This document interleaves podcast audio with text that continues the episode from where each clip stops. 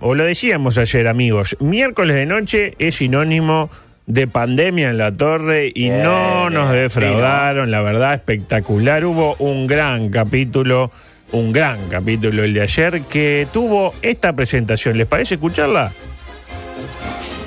Adelante. Una frase tan simple como profunda que estoy seguro que en la tele la está mirando y ya sabe que la voy a decir. Las nubes pasan y el azul queda.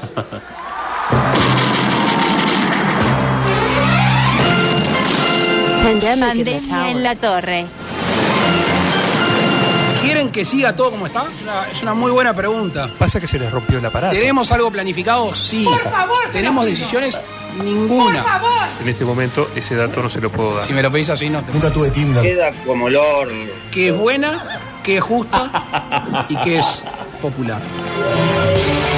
Con Daniel Salinas como el señor ministro. Que vaya respondiendo con la feria que mientras busco en los papeles. El vocero presidencial como el que no habla. Isaac Alfi como Lito. Álvaro Delgado como el que está preparando el terreno para ser candidato. Y, El resto, si se acompaña bien, y si no, nos quedaremos con las y ganas. Luis Alberto Alejandro Aparicio Lacalle Pou como su excelentísimo presidente de la República. Y nosotros no estamos haciendo política, nosotros estamos gobernando. Agradecer a la Asociación de Supermercados que además... mi vieja y a mis hijos los cuido yo. Ahora, Alfredo, creo que entiendo a los ginecólogos. Por favor, están a tiempo de hacerlo, están a tiempo de hacerlo. Hoy les ofrecemos buena, justa y popular. Bueno, está ahí la presentación. Eh, Qué ¿Sensaciones? presentación. Qué presentación. Vio que se metió un Aparte, compañero, le- le agregó cosas de ayer. Sí, se metió Nico Delgado. Claro, pues la idea que el que... agregó cosas de ayer. Claro, que Está le- fino, ¿no? Está- estamos finos. El episodio, o sea, la presentación te, te tiene que dar una, un avance de lo que vas a poder apreciar en un capítulo, el, gusta, el me número 9, que estuvo espectacular. Arrancó como con un capítulo estándar, básicamente, con Luis tirando los resultados, ¿no? Igual ahora eh, empezaron a hablar, se dieron cuenta de que no cerraba por ningún lado la cantidad de datos de casos totales. Empezaron a hablar de la cantidad de casos activos y no del acumulado, lo cual este, el acumulado vio que complica el cálculo, ¿no? Este, porque de alguna manera Claro, nunca claro. sabe cuándo. Y ahora te tiran este, los casos activos y anda a chequearlo. Nunca te dan a ver si. Bueno, nunca se sabe cuánta gente se curó en ese día. Entonces nunca te cierran. Entonces, si no cierra, mejor porque no hay margen para la duda. Para arrancar, se hicieron 876 análisis. La verdad, récord absoluto. Eh, bien, bien. Ya estamos en la cifra que adelantó Salinas en su momento, hace como un mes, de 800 a 900. Eh, se tardó tres semanas, pero bueno, se llegó que para hacer algo uruguayo no está nada mal, porque en general acá las cosas se demoran más de tres semanas, lo sabe cualquier uruguayo. Igual como 30 siempre. años. Y 30 años, entre otras cosas. Igual como siempre quedó, quedó la duda, ¿no? Hubo 18 tests positivos 5 casos nuevos. Y nos queda la duda eh, también de por qué ninguno de los periodistas preguntan sobre estos temas. Digo, nadie le pregunta por qué eh, si hubo 18 eh, hay 5 y por qué a veces hay 2 pero hay más... ca- Nadie, nadie pre- pregunta, lo cual habla de un nivel de periodismo deportivo y el periodismo general eh, espectacular. Vio que, que yo cada vez que digo periodismo me digo deportivo, aunque no sea decir deportivo porque soy de periodista deportivo. Sí, sí. A usted le debe pasar lo mismo. Una novedad que Luis no, no la dio, pero bueno, me parece interesante. Se curó el de Durazno. Así que Durazno quedó libre de COVID. O, bueno, o se curó o, se lo, o se llevaron para otro departamento eh, siguiendo nuestros consejos. ¿no? no descartemos que haya ocurrido esto, esto último. El de ayer fue un capítulo con grandes frases. Una detrás de la otra, creo que eh, Luis hizo, claro, como está sentado no se veía, pero yo creo que hizo el, el capítulo desnudo, ¿no? El mejor Luis para mí, el- la mejor versión de varias buenas versiones de Luis que hemos venido teniendo. Cosas que nos enteramos ayer, bueno, por ejemplo, de tres científicos que teníamos el otro día, Ahora tenemos 36, imp- impresionante, ¿no? Se multiplicó por 12 la cantidad de científicos que están ahí eh, apoyando al gobierno. Y la pregunta que surge, ¿no? ¿A qué se dedica esta noble gente? Es decir, ¿qué hace eh, lo- los científicos? ¿Qué, qué- qué aporte hacen? Bueno, eh, se dedican a cosas como esta. Adelante, Luis. Han observado que países que han actuado de distinta manera están obteniendo distintos resultados. Ahí lo tiene. Espectacular el aporte de los científicos, ¿no? Eh, es como el corolario de aquella frase de Einstein que decía, locura es hacer lo mismo una y otra vez esperando obtener resultados diferentes.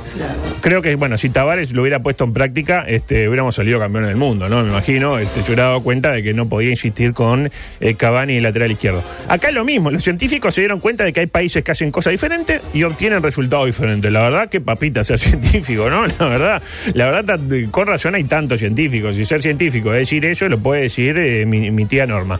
El mm, tema central del capítulo de ayer no fue el COVID, curiosamente, sino la LUC, la ley de urgente consideración. No sé si se acuerdan, pero hace un par de semanas un periodista preguntó por la LUC y lo sacaron carpiendo. Le dijeron, no, no, acá estamos para hablar del. COVID, la pandemia, dejemos de lado la, la bobadita de la LUC. Pues bien, ayer casi nos salió otra cosa que no fuera la LUC. Ya de entrada, Luisito tiró la frase que le da nombre al capítulo. Adelante, Luis.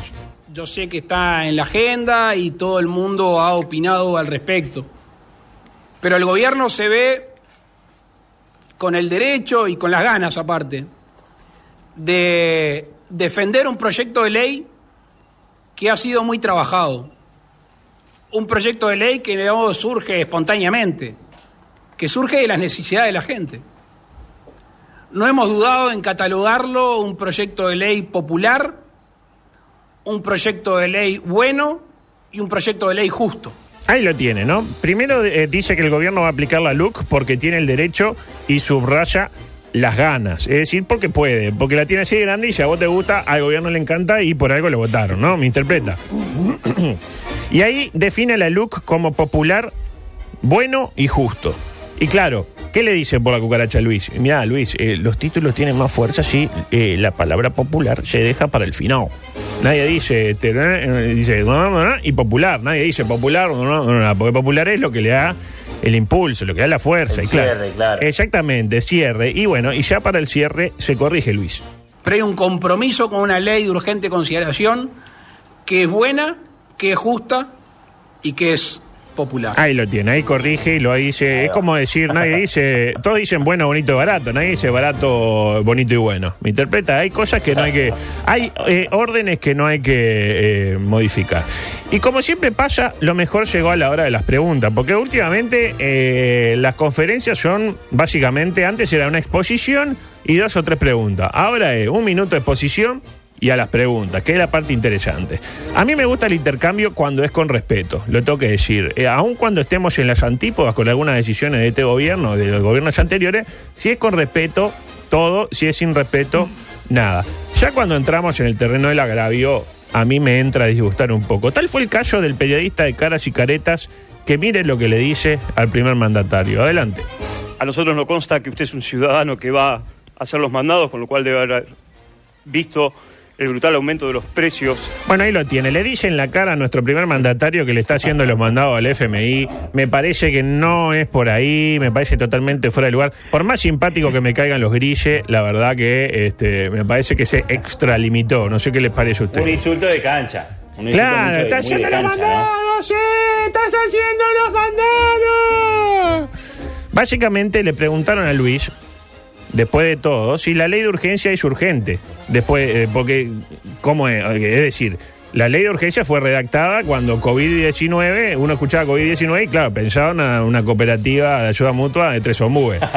Pero ahora, claro, ahora es COVID-19, COVID-19, es COVID-19. Entonces le explicaron, si era urgente cuando nadie sabía lo que era el COVID, sigue siendo urgente y bueno, y la respuesta fue excelente. Yo me atrevería a sintetizarlo que lo urgente a raíz de esta pandemia es más urgente. Espectacular, irrefutable. Eh, si ya era urgente el tema del chorizo casero antes del COVID, ahora imagínese, ¿no? Es más que urgente, porque la gente que quiere comer, ¿y quiere comer con chorizo de- casero, ya lo escuchó a Carlos recién, quiere comer pique, la picaña, no, Claro. porque la- no hay que, tipo la, ¿cómo se llama esto que... Este, la molleja, eso quería decir. La molleja no hay que matar un- una vaquita chiquitita, así, no, y da, da una lástima. Imagínense comer una y después te sale carísimo, 500 pesos el kilo. Entonces, vamos a hacer chorizo casero que, que se hace con todo lo que sobra del chancho, ¿verdad? Como todos lo sabemos. Eh, me hizo acordar aquel dicho que me dijo una vez el profesor Peñeirúa, después de que hizo una columna que duró siete horas, me miró a los ojos y me dijo. Augusto, lo bueno, si breve, dos veces bueno. Pues bien, acá es lo mismo, lo urgente. Si hay COVID, dos veces urgente. Inapelable eh, la verdad que tiró Luisito ayer, una de tantas, ¿no? Porque tiró varias. Y claro, en la presentación, como usted bien escuchó, Salinas tiene mucho protagonismo en este episodio, ¿no? Vio que aparece un par de veces, tira concepto. Y la pregunta es ¿por qué? Pues bien, la respuesta es porque un periodista hizo lo que no hace casi nunca ningún periodista de los que van a la torre. Formuló una pregunta dirigida explícitamente a alguien que no fue Luis. Escuchemos la pregunta. Hola, ¿qué tal? Buenas noches. Nicolás González de BTV Noticias. Yo esta noche, presidente, le quiero preguntar al ministro de Salud Pública para entender un poquito más cómo se viene desarrollando la, la pandemia y el virus fundamentalmente en el, en el Uruguay. La pregunta puntual es, ¿cuántos de los infectados hasta ahora en total desde el 13 de marzo han sido asintomáticos y cuántos en total han pasado eh, por el eh, CTI, por cuidados intensivos? Gracias. Es decir, le llegó el gran momento, el pasaporte al estrellato, la chance de llegar a lo más alto, de desplazar a Delgado en esa lucha por ser el número dos a mi buen amigo Daniel Salinas. ¿Por qué no es que hicieron una pregunta? Como siempre decíamos recién, ¿no? Eh, no es que hicieron una pregunta y Luis se la derivó al, como dice él, el señor ministro de Salud Pública, este, punto, porque no le dice ni el nombre. La pregunta estaba, de hecho, dirigida a Salinas. Y además era una pregunta bastante, bastante concreta. Era una pregunta tipo, no le preguntó por, eh, qué sé yo, este, cosas medio abstractas. No, le preguntó. Eran datos. Eran datos, datos. Y la respuesta, bueno, la respuesta. Sí, le voy a contestar que no tengo la, la respuesta exacta a esos números, pero los podemos proporcionar este, rápidamente. Lo cierto es que en cuanto a la cantidad de personas que ha pasado por el CTI, me llevo esa, ese deber para contestárselo con propiedad y exactitud. En este momento ese dato no se lo puedo dar. Ahí está, pero rápidamente se lo va a dar. Defíname rápidamente, señor ministro, le hubiera dicho yo si hubiera sido el periodista de BTV. Eh, yo creo que se le va a complicar a Salinas para levantar este partido. Hay trenes que pasan solo una vez. Sé que hay muchos trenes que pasan varias veces, pero bueno, en particular ahora no está pasando ningún tren porque levantaron todas las vías para hacer el ferrocarril central. Pero al menos allá por, por Colón no, no, no hay vías ni. No estamos ni en vías de que haya vías, por decirlo de alguna manera. A mí me parece que le faltó un poco de cancha al ministro eh, para hacer lo que un, por ejemplo, ya que hablábamos de periodista deportivo, un periodista deportivo que hubiera hecho. Y hubiera inventado, hubiera tirado un estimativo. Bueno, usted me dice cuántos pacientes asintomáticos y entre un 15 y un 27%, hubiera dicho yo. ¿Y quién lo va a ir a desmentir? Nadie. Exacto. Otra pregunta que me hacía yo, que se hacían varios, ¿qué pasó con el tema de las perillas? Porque bueno, era como el leitmotiv de esta administración y de un día para el otro empezaron como a bajar las menciones a las perillas. Pues bien, lo dijo Luisito el otro día, este gobierno no es infalible, se equivoca y cuando se equivoca lo asume y lo corrige. Y en esta línea parece que hubo una contramarcha en el tema de las perillas. Vea si no, adelante. Inversión, fisco, trabajo. No quiero caer de nuevo en lo de las perillas. Pero esos son los tres elementos que nosotros tenemos que evaluar y valorar para generar fuente de trabajo. Bueno, ahí lo tiene, lo dijo, lo Pero es que lo explicitó. escucha, adusto. Y bueno, queda mal que yo lo diga. No voy a hablar de las perillas por las dudas que adusto. Claro, yo, queda mal que yo lo diga, pero sabe que yo pensé exactamente lo mismo. De hecho, hoy cuando promocioné ahí que tiré un tuit, lo etiqueté a Luis, como diciendo, Luis, no te pierdas esta. Y el, y el, y el capítulo también. Decía, eh, perdón, decía mm, Luisito, no quiero caer de nuevo en lo de las perillas, ¿no? Este, se ve que sus- los asesores le dijeron, Luisito, como que no se entiende mucho lo de las perillas, probá, probá con otra cosa, probá ser más directo. Yo sé que, que- que sos un poeta en el fondo, que tenés mucho vuelo literario, pero probá, llama las cosas por su nombre y la gente más o menos lo entiende. Qué bueno cuando un gobernante se permite equivocarse, ¿no? Se da el tiempo y el espacio para equivocarse. Sí, sí, la verdad, yo me equivoqué, no quiero caer de nuevo en lo de las perillas. Y lo dicho, hubo varias frases muy buenas en el capítulo de ayer, varias que eran como para pararse y, aplaudir. Yo, de hecho, eh, el tema que lo escuché después en diferido, porque en, ese momento no podía, pues si no me hubiera parado ahí con Filomena, le hubiera dicho, bien, Luis, bien. Les sugiero, les sugiero, los invito a escuchar algunas. Por ejemplo, esta. El desempleo tiene eh, golpea muy duro a la gente que no tiene ningún tipo de capacidad de, de ahorro. Ahí lo tiene. El desempleo golpea muy duro al que no tiene ningún tipo de capacidad de ahorro. Me parece una frase brillante. Es como decir, la muerte castiga al que no tiene eh, capacidad para seguir viviendo. El hambre castiga al que no tiene capacidad de tener la heladera llena eh, por la noche, etcétera. Eh, Me pareció una frase irrefutable. Y luego tiró otra más, vinculada con el temita de Google y Apple, como decía Espuelas, Apple y Google, que quieren juntarse con cuatro países para trabajar en una aplicación así, una cosa eh, sin precedentes, porque vio que Google y Apple se llevan muy mal, porque son como lo- los dos grandes, nación opinión nacional del mundo eh, cibernético. Pues bien, se quieren juntar con cuatro países para hacer en conjunto una aplicación. ¿Quiénes son esos cuatro países? Luis lo explica muy bien. Eh, Alemania, Uruguay y los otros dos los desconozco. Ahí lo tiene. Alemania, Uruguay y los otros me chupan huevo. Básicamente, Alemania, Uruguay me chupan huevo. Eh, pues bien, le preguntaron, le preguntaron a Luis qué pasa con los datos, ¿no? Porque uno cuando dice, ah, sí, en esto está metido Google, ¿y qué piensa? Ah, me van a robar los datos. La gente está preocupadísima porque le roben los datos, que sepan eh, en qué categoría, en qué pestañas de Pornhub entran, a ver si, no sé, si deben plata a pronto, ese tipo de cosas, ¿no? En general, a mí, la verdad, que si me quieren ver los datos, se van a llevar una gran decepción. Capaz que si no tienen mis datos, piensan que soy un tipo inteligente, que hago un buen uso de, mi tiempo libre. Ahora, si ven mis datos, se van a querer matar. Pues bien, la respuesta que dio Luisito a este tema, que la gente está preocupada por si se mete Google, si mete Apple, lo sorprenderá a todos. Adelante. Simplemente teléfono machea con teléfono cuando hay gente contagiada y eso salta una alarma. Ahí lo tiene. Eh, la tecnología, acá seguramente se ve la mano de los 36 científicos, ¿no? Teléfono machea con teléfono y eso eh, salta una alarma.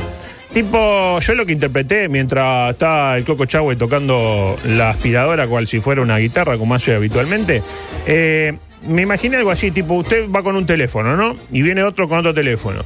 ¿Y qué pasa? Ahí el teléfono machea al otro teléfono, es decir, lo machirulea, Claro, le dice... Como si fuera Tinder. Claro. Ah, no, pero yo lo pensé más por el lado machirulo, tipo, le dice adiós, mamita. Ah, bien. Y ahí al teléfono que es machiruleado, le salta una alarma que dice machirulo, machirulo, machirulo, algo así. Eso es lo que yo me imaginé eh, sobre la base de la aplicación que dio Luisito. Y no es con nombre y apellido. Es decir, no salta el nombre y el apellido del machiruleador, sino que salta su cuenta de Google. Ahora bien, si su cuenta de Google, Martini, es Diego Martini, y ta, marchó, marchó lamentablemente. Ah, Pero se puede hacer una cuenta de Google que sea el guion bajo cabeza, pero cabeza escrito con K, B, Z, A, ¿me interpreta? Guión bajo, Eh, clarísimo. guion bajo verde, guion bajo 90. El cabeza verde 90 separado con guion bajo y listo, su identidad queda eh, resguardada. Oculta. Exactamente. Bueno, hasta acá el episodio, el noveno episodio de Pandemia en la Torre. Creo que fue un gran episodio. Me quedan cinco minutos, cinco minutitos Sí. para hablar un poco de Darío Silva, porque nos había quedado pendiente. Ponga música Bien, deportiva y tenemos que hablar de Darío, pues ya está, ya está viejo ahora el tema. Imagínense cuando volvamos en vivo el lunes. ¿Qué pasó? Habló Darío Silva. Qué linda la música esta, ¿eh? la verdad que me encanta. Eh, y dijo muchas cosas Darío de Bray, porque parece que lo llamaron de Radio Marca. ¿Qué marca la radio, Martini? Radio Marca, Preciosa radio esa. Preciosa radio. Y Darío Silva dijo cosas como esta. Mm, Eh, Darío, eh, Tavares, el profe, ¿es el mejor entrenador que has tenido? ¿Quién? El profe, el seleccionador uruguayo. No, a mí no me falta el respeto. Yo no pude tener en la vida un entrenador como Maestro Tavares, que es un inútil. me estás hablando. No le ha ganado a nadie. Le ha ganado, ha ganado una Copa América. 14 años que está en Uruguay. Ha ganado una Copa América y nada más. Aquí hay entrenadores de selección que pierden Champions, pierden eh, eh, eh, mundiales, pierden todo y los echan. Y es de 14 años que está allá en Uruguay y no gana nada. Gana una Copa América. Estamos hablando de estadística. Estamos hablando de fútbol. ¿Estamos de acuerdo? Hablamos de fútbol, hablamos de estadística. Y la estadística dice que no ha logrado nada importante en la selección uruguaya. Yo creo que eres el primer uruguayo que, que dice eso de Tavares. No, lo digo, yo lo he dicho siempre, porque creo que es así. Porque eh, a mí me valen los resultados, porque si vos sos jugador de fútbol y a vos te interesan los resultados, los resultados son estos. Con los jugadores que tenemos, no hemos podido aún lograr salir campeón del mundo con la delantera y la defensa en su mejor momento. Éramos eh, los mejores al mundo, no hemos podido hacer absolutamente nada. Hemos llegado a un Mundial de Sudáfrica en 2010 de casualidad, porque fue, fueron casualidades, porque clasificamos ya lo último. Tuvimos esa suerte con un Forlán magistral y nada más. Y- y ya está, pues salimos cuarto. Eh, ¿Hay algún papel para sacar salir cuarto? En estadística no. Ahí lo En tiene. estadística está el que sale primero, ¿no? Eh, exactamente, totalmente de acuerdo. ¿Qué es ese acento que tiene Darío Silva? Ah, es una mezcla de Ah, sevillano, eh, Cagliari, eh, Cerro Norte, Olimareño. Cerro Norte y, Oli- y Olimareño. Es todo eso en ese orden. Eh, claro, si lo digo, si lo que dice Darío, lo digo yo, dice, ah, viejo choto, pobrecito, el nono, claro. Ahora, lo dice un ganador empedernido de la vida como Darío, y claro, hay que tenerlo en cuenta.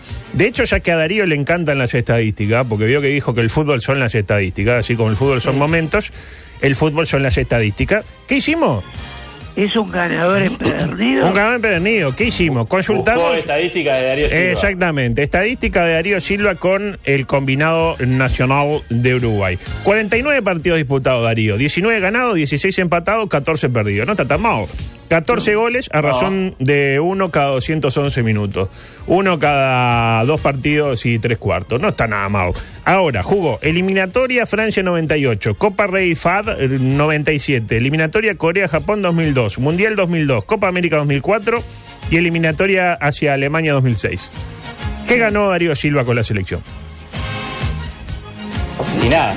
Absolutamente nada, lamentablemente porque en la Copa América 95 fue eliminado en el último corte junto a Osvaldo Canovio y algún otro.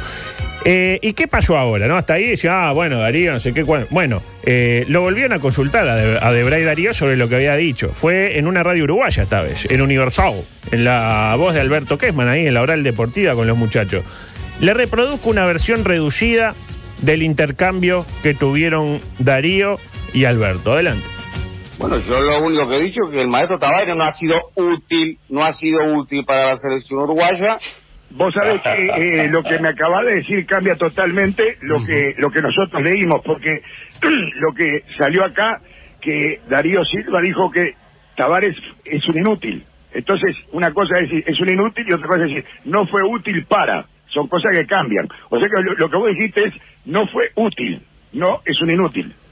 No, no, no, no, yo no he dicho eso porque si digo inútil no, no, no significa nada porque ha hecho muchas cosas importantes para la selección. Ahí lo Y eso tiene. siempre lo he dicho y he estado siempre de acuerdo. Siempre ha estado de acuerdo y siempre ha hecho cosas importantes, ¿no? Darío dice que nunca ¿Cómo dijo. metió la marcha atrás? Ah, no. Eh, mm, dice Darío que nunca dijo que Tavares es inútil porque ha hecho cosas eh, por la selección, cosas importantes y él siempre ha estado de acuerdo. Claro, vivimos en tiempo de bar. Este, tenemos la posibilidad de, de- de ir, ¿no? Igual, ya la tenía en, el en los 80 de Feliz Domingo con Gonzalito, ¿se acuerda? que decía, a ver la cinta Gonzalito. Bueno, usted no, no era ni nacido, pero Gustavo seguramente ya la cinta Gonzalito y a Silvio Soldán le ponían la cinta con lo que había dicho. A ver, eh, la cinta Vasquito con lo que dijo Darío, a ver. No, a mí no me falta el respeto. Yo no pude tener en la vida un entrenador como Maestro Tavares, que es un inútil. me estás hablando. Bueno, eh, se parece bastante eh, a decir que es un inútil, lo miento. Es muy dura la apreciación. Es, un- es muy dura la apreciación. Como dura fue la apreciación que tuvo, perdón, un periodista de la Oral Deportiva con quien vamos a cerrar esta edición de hoy de Coqueto Escenario. Porque, claro, ¿qué pasó? Darío Silva dijo, entre otras cosas que dijo en esa nota, que Cavani se parece mucho a él. Básicamente, sí, Cavani, bien a Cavani, bueno, se parece mucho futbolísticamente a mí, tiene el mismo gol que yo, la misma potencia, etcétera. Y ¿Cómo decirlo? Este, eso a un periodista de la oral deportiva no le gustó y dijo algo eh, bastante fuerte. Adelante. Que, que Darío Silva diga que el jugador más parecido a él es Cavani, es como, eh, eh, yo diría que es al revés, ¿no? Que, que, que él ni siquiera le ata los tobillos a Cavani. Ahí lo tiene. Eh, Darío Silva no le ata los tobillos a Cavani, Fuerte, creo. fuerte. Y sí, porque atarle los- bajo para mí. eh. ¿Cómo hacer para atarle los, to- los tobillos a Cavani con lo rápido que corre? Es, es imposible. Bueno, con esto eh, cerramos esta edición de hoy, la 594.